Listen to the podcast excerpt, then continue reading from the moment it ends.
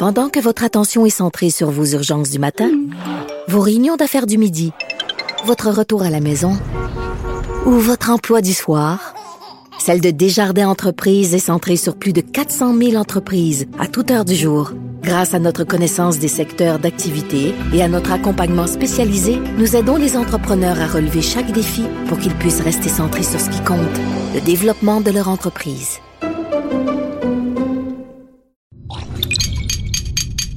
Cube Radio. Il connaît tous les dessous de la politique.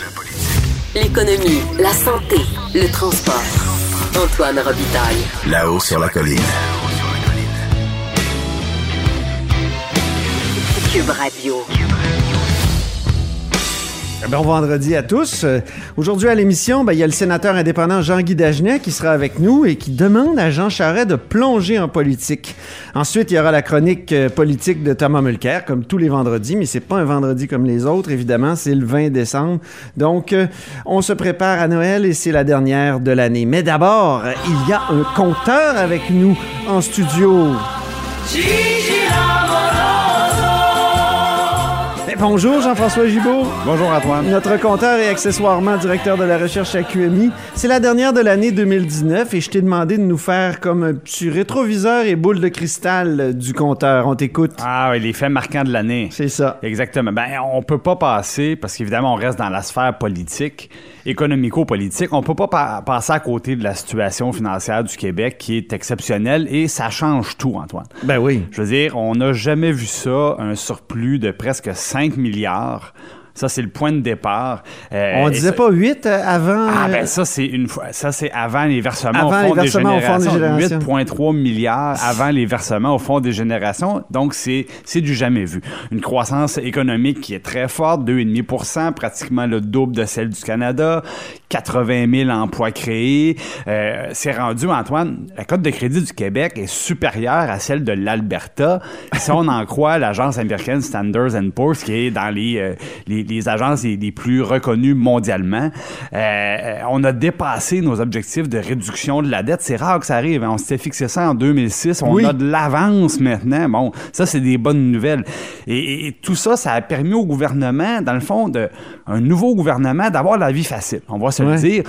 Ils sont arrivés, ils ont pu euh, immédiatement dans les premiers budgets y aller de l'avant avec plusieurs de leurs promesses, en beaucoup des mesures pour les familles, des garderies, des baisses de taxes scolaires.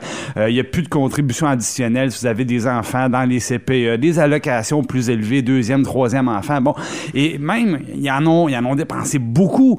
Et là, tout dernièrement, à l'automne, il dit ben il en reste encore de l'argent. Alors, on va accélérer même nos, le- le- les engagements qu'on avait pris dans le budget parce que la- l'argent nous sort par les oreilles et tout ça dans On n'a pas de- vu ça depuis que Jean Lesage est arrivé au pouvoir après Duplessis qui avait laissé le- les coffres pleins. Voilà, sauf que à, à cette époque-là, Antoine, on le faisait en s'endettant. Ah oui? Là, on le fait, mais pas en s'endettant. Non, c'est incroyable. Alors, on, on- on paye, on, on paye avec nos, nos revenus courants. Donc, ça, c'est exceptionnel. Antoine, on a les moyens d'avoir deux réseaux publics pour s'occuper des enfants de 4 ans. Dans un contexte normal, ça pourrait pas arriver. Parce qu'on aurait, des, on aurait tellement de restrictions à faire dans d'autres secteurs qu'on dirait on peut pas avoir deux Cadillacs d'un côté, puis de l'autre côté avoir le toit qui coule. On pourrait pas faire ça. Mm. Donc, ça, c'est c'est un fait marquant euh, de 2019. Et attention, par contre, on a vu les deux derniers mois déjà, c'est plus difficile. Oui. Et euh, c'est comme au hockey, hein, je le dis souvent, quand on gagne 12 à 0, c'est vraiment plaisant, mais chose certaine, ça sera pas ça à, à toutes les parties. Donc au niveau économique et financier, c'est la même chose, c'est exceptionnel et euh, ça va pas continuer comme ça. Ça veut pas dire que ça va mal aller, mais euh, on sera pas dans un contexte qui est aussi Mhm. On favorable. sera pas dans le trèfle à quatre feuilles euh, Ah, pas tout le temps. infiniment. Euh, maintenant, à l'Assemblée nationale, deux projets de loi économiques qui ont retenu mon attention Oui. et qui vont continuer de faire jaser. Le projet de loi 34, bon, euh, là, on parle des fameux trop perçus. Euh, on connaît le débat. Un milliard et demi qu'on a payé en trop comme consommateur d'électricité. Euh, la CAQ s'était euh, engagé à, à redonner ça aux consommateurs dans l'opposition et ça a donné un projet de loi, dans le fond, Bancal. euh, bancal qui a été adopté sous Bayon et qui pourrait avoir des retombées importantes euh, en 2020. Je voyais encore cette semaine qu'il y a des recours euh, qui s'en viennent aux États-Unis pour contester les exportations québécoises en territoire américain. Et ça, c'est avant que les Américains prennent en compte le fait qu'il n'y a plus maintenant la régie de l'énergie pour s'assurer que ça répond à une logique de marché, tout ça. Et là, la régie de l'énergie, c'est important. C'est un consensus québécois qui est accepté par tout le monde depuis les années 90. Et là, soudainement, on met ça de côté pour, comme je le disais, un, un prétexte un peu bizarre de remboursement des trop perçus. Et le projet de loi 34, je le répète, il n'y a rien à voir en bout de piste avec les trop perçus. On risque de payer plus cher notre électricité en fixant ça à l'inflation. Puis Donc, mettre en danger nos exportations. en plus. Deuxième projet de loi, projet de loi 27, ça c'est marquant, c'est la signature caquiste un peu au nouveau économique. C'est le projet de loi qui vient donner, dans le fond, des pouvoirs supplémentaires au ministre de l'Économie, qui vient re- revoir toute la, dans le fond, le fonctionnement d'investissement Québec pour en faire le fer de lance économique. Et au même moment qu'on dit, le ministre de l'Économie va pouvoir, par exemple, requérir des voies rapides à ses collègues au niveau de l'émission des permis, des certificats. faut que ça aille plus vite. Euh, de l'autre côté, il va pouvoir imposer à ses collègues d'avoir de la documentation, avoir des... Donc, il- on lui donne des pouvoirs. Et On peut met- passer en dessous du radar, celui-là. hein? oui, ben c'est pas fini. Et, et ce qui va arriver, c'est qu'on met au même moment un milliard de plus dans les coffres d'investissement Québec et un milliard de plus pour, euh, par exemple, soutenir ou protéger les sièges sociaux. Deux milliards de dollars de plus. Et ce qui est particulier, c'est qu'on le fait au cas par cas. Et ça, c'est il y a des bons côtés, il y a des mauvais côtés, parce que c'est pratiquement assuré qu'il y aura des controverses quand euh, le ministre de l'Économie, M. Fitzgibbon, va constamment annoncer des gros montants d'argent à coût de 10, de 100 millions de dollars dans des entreprises. Et là, ça sera pas la, parce qu'il y a un programme normé avec un processus. Non, non. Ça va être parce que nous, on a regardé le portrait et on a décidé qu'on investissait dans cette entreprise-là. Et là, évidemment, euh, ça peut toujours poser des questions au niveau euh, des apparences de conflits d'intérêts. Dieu sait qu'il y en a autour de M. Fitzgibbon. ben voilà, et là, surtout récemment, il a lancé des pierres. Alors, dans ce temps-là, il pourra en recevoir. Même, je, je vous le prédis, il va en recevoir. Ouais. Euh, au niveau privé, maintenant, ben, comment passer à côté de SNC-Lavalin, de Ah. tout, toute la saga SNC-Lavalin? Rappelez-vous l'histoire de, de Wilson Raybould à Ottawa, la commission spéciale Puis pour les savoir... aveux de Trudeau hier à, à- Oui. à Salut Bonjour, qui est allé dire ben oui, on aurait dû faire autrement. Puis on a un Mon dénouement... Dieu, ils sont empoisonnés à vie pendant combien de mois avec ça? Ouais, tout ça Ils ont pour perdu, arriver- euh, Jo- Jody Wilson-Raybould, qui, qui, qui- qui a même gagné un comté euh, clé. Comme indépendante. Et tout ça pour en arriver à, à un accord entre les partis Oui. qui, essentiellement, euh, est un accord de réparation. Euh, Dans, dans la vraie vie, qu'est-ce qui arrive? La maison mère s'en tire. hein, on condamne, c'est une filiale, la filiale construction qui vient plaider coupable. C'est pratique de voir des filiales. eh ben oui, puis là, évidemment, ce qu'on vient faire, c'est qu'on vient s'assurer que euh, la maison mère va continuer à pouvoir avoir- à faire à, à- à recevoir des contrats publics ici au Canada, mais aussi à l'étranger. Et la deuxième des choses, c'est que pour éviter justement les conséquences, ben là, il n'est plus question de corruption. Là, maintenant, on plaide coupable à des chefs de fraude. Et ça, c'est un peu rigolo parce qu'on va s'entendre, Antoine, avoir fraudé la Libye. Normalement, quand on se fait frauder, on n'est pas consentant. Là, dans le cas de la Libye, il était plus que consentant. Il demandait à se faire graisser. Ça, ça s'appelle de la corruption. Mais bon, on va, on, on va, on va accepter de dire, bon, donc, finalement, c'est de la fraude. Il y a une amende quand même de 280 millions de dollars. C'est beaucoup de sous, mais il y a un petit peu d'hypocrisie là-dedans. Ouais. Euh, L'autre éléphant dans la pièce, évidemment, le scandale des jardins, de la fuite de données. Le, monde a changé.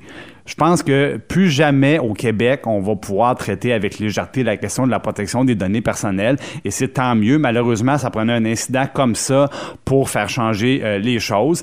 Euh, plus jamais, je pense que les entreprises pourront être négligentes de ce côté-là. Il va y avoir des projets de loi, il va y avoir un, resserrement de l'encadrement, déjà avec les agences de, de, de, de crédit, euh, comme Equifax, comme TransUnion, on le sait, il y a un projet de loi qui a été déposé.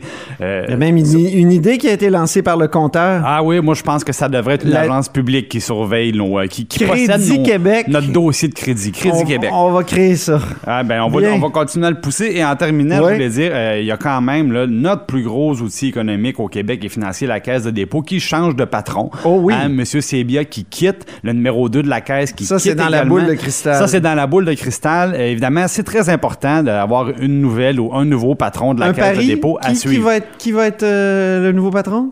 Oh. Ferais-tu un pari? Tu sais pas? Non? Il n'y a pas Euh, de je- problème. je- je- non, non, on va, euh, je vais patienter. OK, bon, ben, on se reparle de toute façon en 2020, mon cher, puis je te souhaite euh, le plus joyeux des Noëls. Hein? Ben, à toi également, Antoine, Et- à, à tous les gens qui à nous tous écoutent. les auditeurs qui nous écoutent euh, à chaque jour, ils sont extrêmement nombreux. Au revoir. Pendant que votre attention est centrée sur cette voix qui vous parle ici, ou encore là, tout près ici, très loin là-bas, ou même très, très loin. Celle de Desjardins Entreprises est centrée sur plus de 400 000 entreprises partout autour de vous. Depuis plus de 120 ans, nos équipes dédiées accompagnent les entrepreneurs d'ici à chaque étape pour qu'ils puissent rester centrés sur ce qui compte, la croissance de leur entreprise.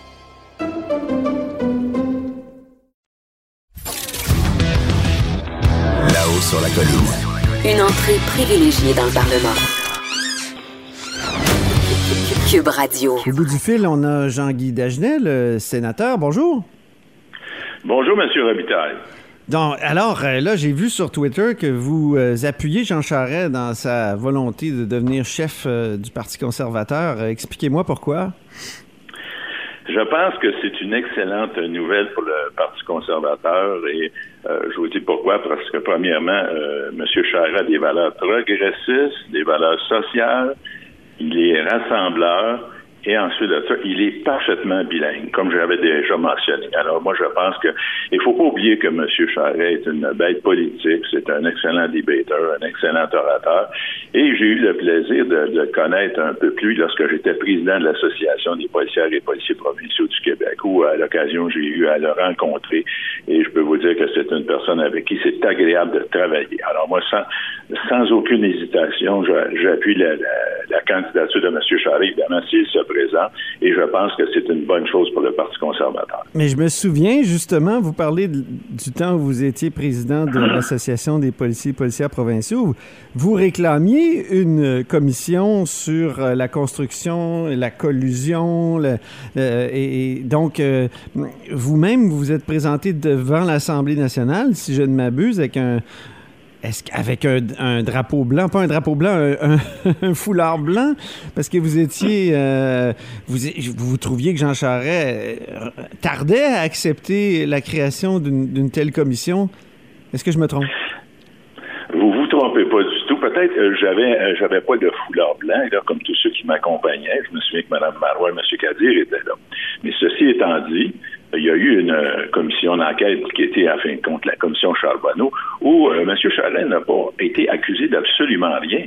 Alors, à partir de là, quand on demande une commission d'enquête et puis il n'y a pas d'accusation de portée, moi, j'en conclus qu'à ce moment-là, il n'y avait rien à se reprocher. Bon, il y a d'autres personnes qui ont été accusées, mais c'était différent.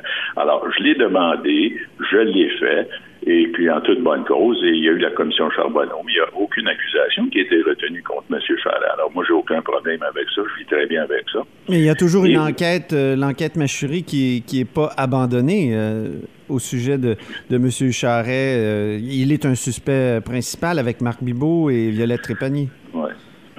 Savez, M. Robitaille, moi, ce qui me surprend aujourd'hui, c'est peut-être l'ancien policier qui vous parle. Bon, on- l'enquête Machurie dure euh, peut-être un peu plus de cinq ans. Euh, Il n'y a rien qui a été retenu contre M. Charest, contre M. Bibot.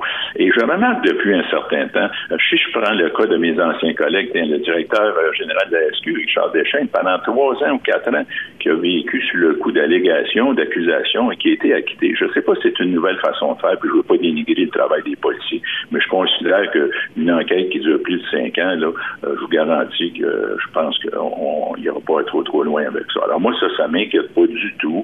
Euh, donc, euh, et, c'est pour ça d'ailleurs que je me suis positionné pour su- supporter M. Charles. Alors, vous savez, c'est c'est une nouvelle mode. Là, on accuse les gens. Et puis, euh, ça dure pendant trois, quatre ou cinq ans. Euh, regardez, M. Prudhomme assis chez lui depuis quoi, un an ou deux. Euh, des accusations, on ne sait même pas de quoi il est accusé. Alors, c'est une nouvelle façon de faire que je trouve déplorable parce qu'on juge les gens sur le tribunal de la place publique et à partir de souvent les gens vont être acquittés, mais en ce qui concerne M. Charret, il n'a jamais été accusé. Alors, ça m'inquiète pas du tout. Donc, c'est une sorte de pari que vous faites. Euh, l'enquête n'est pas terminée. Il pourrait, y avoir dépôt d'accusation un jour. Écoutez, euh, j'appellerais pas ça un pari, mais je serais fortement surpris que M. Charest soit accusé. Puis il faut prendre une chose en considération pour revenir à sa candidature.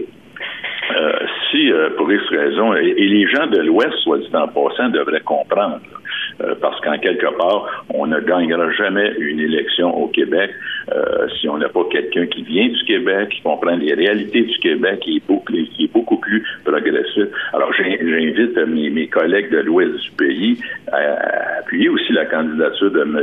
Charest. Sinon, on devra, on deviendra un peu comme le Bloc québécois, un parti marginal qui, qui n'ira jamais au pouvoir. Alors, moi, je considère qu'avec M. Charest, euh, autant je disais qu'avec M. Scheer, ben, on n'avait aucune chance de gagner l'élection au Québec, parce que moi, je suis un sénateur du Québec, donc je parle pour le Québec. Euh, je suis persuadé qu'avec M. Charret à la tête du Parti conservateur, euh, qui est quand même quelqu'un qui est issu de l'époque de M. Mulroney, qui était une époque dorée pour les conservateurs au Québec, il faut jamais l'oublier. Alors, moi, je me dis, on a besoin d'une bête politique et on a une urgence actuellement de trouver un candidat. vous savez, avec M. Trudeau, j'écoutais son entrevue hier avec euh, une station sœur de, ben, enfin, je dirais pas une station sœur, une station de radio de M. Arcan, euh, une, entrevue, monsieur, lamentable, ennuyante. Et en plus de ça, son ministre des Finances qui fait des prédictions sur des déficits budgétaires qui est obligé de, se rajouter à toutes les fois de 7-8 milliards. Alors, je pense qu'il y a une urgence, quant à moi, de trouver un chef solide, un chef qui est une bête politique. Euh, Monsieur Charret, comme je vous dis, je l'ai croisé à plusieurs reprises. Vous savez, la, la, Monsieur Charest, c'est pas Jack Layton, mais on aurait le goût de prendre une bière avec. Autrement dit, c'est quelqu'un qui est facile d'approche. Euh, c'est quelqu'un qui connaît ses dossiers. Écoutez, il faut pas oublier ce qu'il a fait euh, sur la scène internationale avec l'accord Canada-Europe, euh, qui a facilité les ententes avec la France et le Québec pour les échanges d'étudiants. Vous savez, des fois, on, rapporte souvent des, choses. Ah, j'écoutais hier M. Caldir, c'était épouvantable ce qu'il disait sur M. Charest, mais on oublie ce qu'il a fait. Alors moi, je pense que sans hésitation, ça va nous faire un bon chef et euh, je vais l'appuyer. Puis s'il y, a besoin, s'il a besoin de mes services, je vais être là. C'est ça. Amir Kadir l'appelle le, suspect numéro un. Qu'est-ce que vous pensez, vous, savez, comme ancien policier, de, cette expression? Ben, écoutez, le suspect numéro un, je ne sais pas ce qui a pris ces informations, mais euh, il faudrait peut-être parler des réalisations de M. Kadir au Québec. Là. Je sais qu'il je ne voudrais pas m'étendre là-dessus, mais je pense que j'ai trouvé ça effrayant ce qu'il a dit euh, à la radio. Puis avant de dire que quelqu'un est un suspect numéro un, il faudrait peser ses mots. Alors moi, je suis pas du genre à accuser les gens. Puis vous savez, je le répète, aujourd'hui, c'est une façon de faire. On accuse les gens sur la place publique, ben on les juge, puis deux, trois ans plus tard. Pourquoi ça existe, cette façon de faire-là, Jean-Guy Dagenet? Ben, écoutez, euh, les médias sociaux sont peut-être euh, plus rapides qu'il y a plusieurs années. Moi, écoutez, je suis rentré à la Société du Québec en 72. J'étais là pendant près de 40 ans. Il y avait peut-être moins de médias sociaux.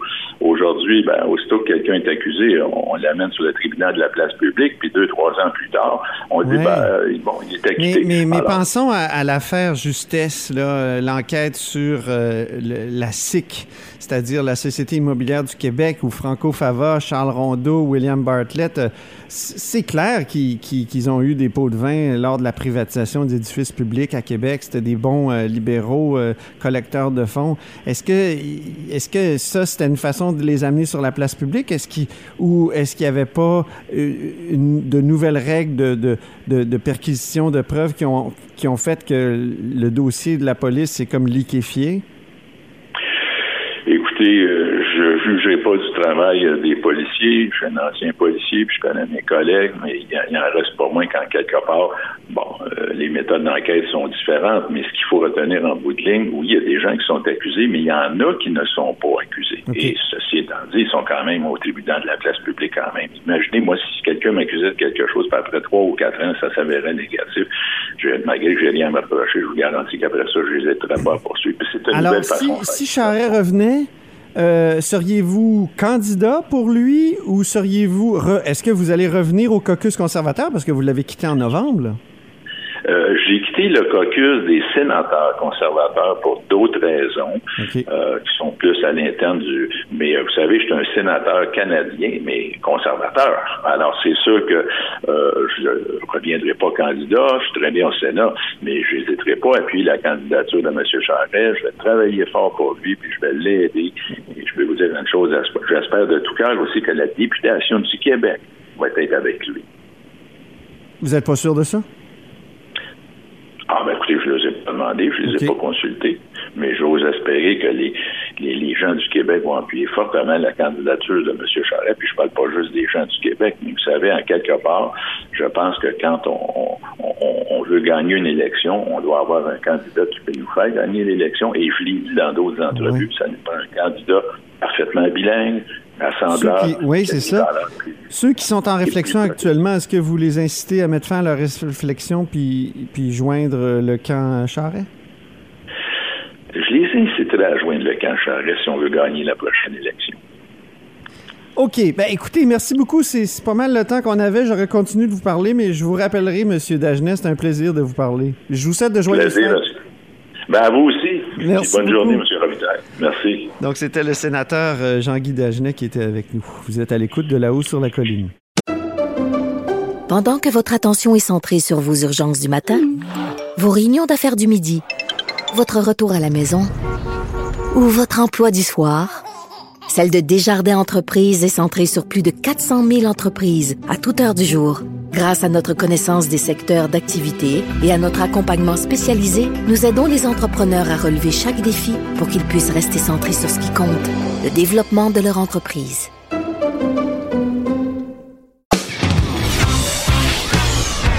Là-haut sur la colline. La politique autrement dit. Cube Radio. Au bout du fil, ben, il y a Thomas Mulcair, comme à tous les vendredis. Bonjour, Tom.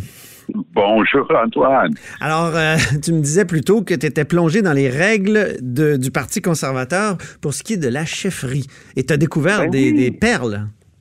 Ben oui, il faut avoir été membre depuis six mois. Alors, je me demande si M. Charret est resté membre du Parti conservateur pendant qu'il était chef du Parti libéral du Québec. Et je me demande aussi s'il est redevenu membre après, s'il n'était pas à l'époque, et si Ben oui. depuis quand. Alors, ça fait partie des choses qui seront sans doute analysées lorsqu'il dépose sa candidature. Il y a d'autres Parce que toi, tu es certain, toi, tu es certain, juste, juste en passant, tu es certain qu'il va, va euh, donc plonger. Ah oui, oui, j'ai eu euh, des, des- pas juste des informations, des, des confirmations de ça au cours des, des trois derniers jours. Ce qui était intéressant, c'est qu'au début, il y avait une vague spéculation dans l'air, mais par un- une série de coïncidences, et, en fait, le, fait que le monde politique, quand même, même dans l'après-politique, est petit, euh, j'ai su qu'il y avait des réunions dans des restaurants, qu'il y avait Serge Savard qui était avec eux, un, grand conservateur euh, très respecté, puis d'autres personnes qui songeaient à se présenter, se désistaient coup après coup, au fur et à mesure qu'ils apprenaient que Chavez se présentait. OK. Alors, ça, c'est- j'ai eu la confirmation de plusieurs sources euh, et c'était définitif. Il avait eu, euh, il avait eu besoin de ce que j'oserais appeler un, un conseil de famille, une, une rencontre, parce que pas tout le monde dans, dans sa famille était prêt à le voir replonger en politique, mais Ben oui. maintenant tout le monde, tout le monde va l'appuyer. Et ce qui va être intéressant. En tout cas, Antoine Diane Charest, son fils, a mené toute une réflexion sur euh, le renouveau du Parti conservateur dans les, dans les pages de, de la presse. Ben, je ne sais pas ce que ça représente comme re- renouveau avec euh, M. Charret, Ouais, qui était ça. là euh, il y a 30 ans. Mais euh, toujours est-il qu'il y a 30 ans, il y a plus que ça, il y a 35 ans. Mais M. Charret est- s'est présenté, rappelons-le, contre Kim Campbell. euh, pour remplacer Brian Mulroney. Et Ouais. cette course à la chefferie date d'il y a, il y a plus de 25 ans. Et euh, il s'est présenté contre une femme politique solide, forte, et elle l'a gagné. Alors, j'ai hâte de voir si, par exemple, Rona Ambrose va finalement décider de jeter son chapeau dans l'arène pour s'essayer. Et si oui, ben, est-ce que M. Charret va va voir l'histoire se répéter? Parce que c'est, elle est beaucoup plus proche du Parti conservateur d'aujourd'hui. Ouais. Monsieur Charest sortait du Parti progressiste conservateur, qui était une autre bébête. Monsieur Harper, lorsqu'il est allé se joindre à l'Alliance canadienne, qui était euh, l'enfant euh, de, de, de, du parti réformiste de, de Preston Manning. C'était tout sauf clair que quiconque était là à l'époque de mon Oui, mais- de Joe Clark pouvait Ah. revenir. Mais, mais est-ce que cette euh, coalition-là est un peu en- est pas un peu en panne actuellement, justement après le passage, euh, les deux déf- les deux dernières défaites là, on dirait qu'on on veut peut-être recentrer le parti vers ce qu'on appelait jadis les Red Tories, puis il me semble que pour ce qui est de, de- de cet aspect-là des choses, ben M. Charret incarne, euh, incarne le- le- le- les conservateurs, Oui. euh, justement, de En- en- l'Est, en- plus, euh, plus ouverts, euh, pas conservateurs sociaux et tout. Et tout. Oui, Antoine, je suis d'accord avec vous, mais en toute logique, ça serait ça, si on était en train juste de regarder le côté rationnel. Mais même en politique, il y a un côté émotif. Puis les gens qui ont voté unanimement en Alberta et Saskatchewan pour Andrew Scheer, et sa manière de voir le Parti conservateur, c'est pas garanti d'avance que de voir quelqu'un qui était jadis chef d'un parti qui s'appelait le Parti libéral, même si c'était provincial au Québec, et qui était là à l'époque de. Mulroney avec tout ce que ça représente pour eux autres, je ne suis pas certain qu'il va être accueilli les bras ouverts. En d'autres mots, Ouais. mon point de vue, la plus grande chose qui les guette, c'est un clivage entre les réformistes-alliancistes-harperite d'un côté et justement les Joe Clark, Mulroney, Cré- euh, Charest et ainsi de suite de l'autre côté. Ouais. Est-ce que tout ce beau monde-là va pouvoir être gardé du même bord? J'ai une in- information in- importante que Caroline Mulroney qui songeait, d'après les, les discussions euh, après le départ de Scheer, une fois qu'elle a su que Charest y allait, elle a annoncé le week-end dernier qu'elle n'y va plus, Ouais. et j'ai su aussi qu'elle va annoncer qu'elle appuie Charest. Ah oui. J'ai aussi su que... Est-ce que Joe Clark va appuyer Charret? Ça, c'est une question très intéressante. Je dirais que oui, spontanément. C'est le dernier des Parce Red Tories. des- les vieilles familles Red Tories, je peux en nommer certaines familles ici à Montréal, qui étaient très proches de Clark et qui étaient très proches de Charette. Donc, ça ne Mhm. m'étonnerait pas du tout euh, qu'ils soient ensemble. Et- Alors, la oui. question va être de savoir est-ce qu'il peut balayer euh, du revers de la main tous les squelettes euh, qui, qui traînent euh, de- Oh. depuis. euh, Puis d'ailleurs, il y a des règles, des règles du parti qui pourraient lui nuire, d'après ce que tu as vu, pour ce qui est des Oui, enquêtes, non? les, les règles la dernière fois parlaient qu'on ne doit pas être sous enquête, on ne doit pas avoir euh, justement des squelettes, que ce soit avec son ordre professionnel, des enquêtes, des trucs disciplinaires ou, Ah ah. ou même euh, avec la police. Alors, il va falloir qu'il ait une sorte de sauve-conduite lui expliquant que tout ce qui devait être, euh, d'après ce qu'on avait appris, avec un- une certaine opération de, du PAC et tout ça, tout ce qui était censé est en train d'être analysé. Euh, il y a certains journalistes qui prétendent savoir qu'on va euh, nettoyer l'ardoise. Euh, c'est intéressant comme phrase, mais j'ai jamais entendu la police dire d'avance qu'ils vont, après les fêtes, nettoyer l'ardoise sur une enquête qui a quand même euh, été conduite euh, avec sérieux depuis des années. Alors, on va voir s'il y a d'autres choses qui sont. Mais mon impression, c'est que M. Ducharret ne se serait pas senti libre de se lancer Ouais. s'il n'était pas convaincu que ces histoires-là étaient maintenant derrière lui. Et on peut aussi voir que la course à la chefferie, ça pourrait être en quelque sorte, Antoine, une- un dry run, hein, une Ouais. pratique générale, où les- ses adversaires, et Pierre Poilievre, pour le nommer, parce que c'est tout un mono, ça, Pierre Poili- Poilievre. Alors, eux, ils vont lui garocher toutes ces affaires-là, puis il va les battre. Puis s'il réussit à s'en sortir et gagner, puis ça serait déjà évacué largement, du moins, lors de la campagne générale. Ouais. Euh, il dit qu'il n'y a personne qui connaît le Canada comme lui, Jean Charest. Est-ce que c'est euh, ton Ben, impression? C'est une, une vantardise trumpesque. Hein? Il y a- personne Nobody knows. Canada mieux que moi. Ah, ouais? En tout cas, moi, je peux vous dire que je l'ai sillonné de long en large. Il n'y a pas un petit village. Et, et mes visites au Canada sont pas mal plus récentes que les siennes, mais je suis pas seul. Euh, tous les chefs de tous les partis de tous les temps ont toujours sillonné le Ben, à sa décharge, il a déjà été chef du Parti conservateur. Il a quand même fait euh, au moins une élection là, comme chef. Oh oui, non, je dis pas le contraire. Mais ce que je dis, c'est que qu'ils disent qu'il y a personne qui connaît le Canada mieux que lui, Ouais. c'est c'est toute une avancée, Ouais. disons. Ça manque un tout petit peu de modestie parce qu'il y a d'autres personnes qui connaissent le Canada aussi. Mais ce qu'il est en train d'essayer de dire, notamment dans l'Ouest, on peut on peut comprendre qu'il est en train de s'adresser en Alberta, en Saskatchewan, en train de leur dire faites-moi confiance, on fera plus euh, comme avant. Au par ailleurs, à Toronto, je vais avoir plein de sièges. Parce que Toronto, c'est là où le bas blesse le plus pour euh, les conservateurs. Tout le monde pense du Québec, mais Harper en avait 12, il avait, je pense, 7 quand il a formé un gouvernement majoritaire. C'est pas ça la, la question. C'est la grande région de Toronto. Juste ça, c'est 44 sièges. Ben oui. Et c'était rouge à 100% Zéro NPD, zéro conservateur et évidemment zéro vert.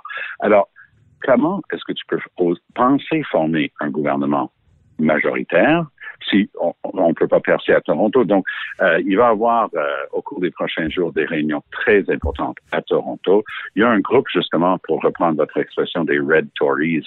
Ça, pour que les gens nous suivent, les, conservateurs ont les peignes bleus. Euh, les Red Tories sont un peu les, les mauves. C'est ça. Euh, c'est les, les, pourpres. Et ils sont des gens qui se disent conservateurs, mais ils ont toujours suivi un peu la, la mouvance moyenne canadienne en faveur des programmes sociaux et ainsi de suite. merci Thomas. Il faut s'arrêter. Je suis désolé. Je, je dois te, ben, je dois t'interrompre comme un goujat, puis on va sûrement en reparler. Hein? On va sûrement en reparler, notamment de ta relation avec Jean Charest. Donc, on a plusieurs belles chroniques à venir ah, ben, en 2020. si personne connaît le Canada mieux que lui, peu de gens connaissent Charret mieux que moi. oh, oh! C'est formidable. Merci infiniment. Puis je te souhaite un joyeux Noël puis une bonne année à l'avance. aussi de très joyeuses fêtes. OK. Salut. Merci, Thomas. Cette émission est maintenant disponible en podcast. Rendez-vous dans la section balado de l'application ou du site cube.radio pour une écoute sur mesure en tout temps. Cube Radio, autrement dit. Et maintenant, autrement écouté.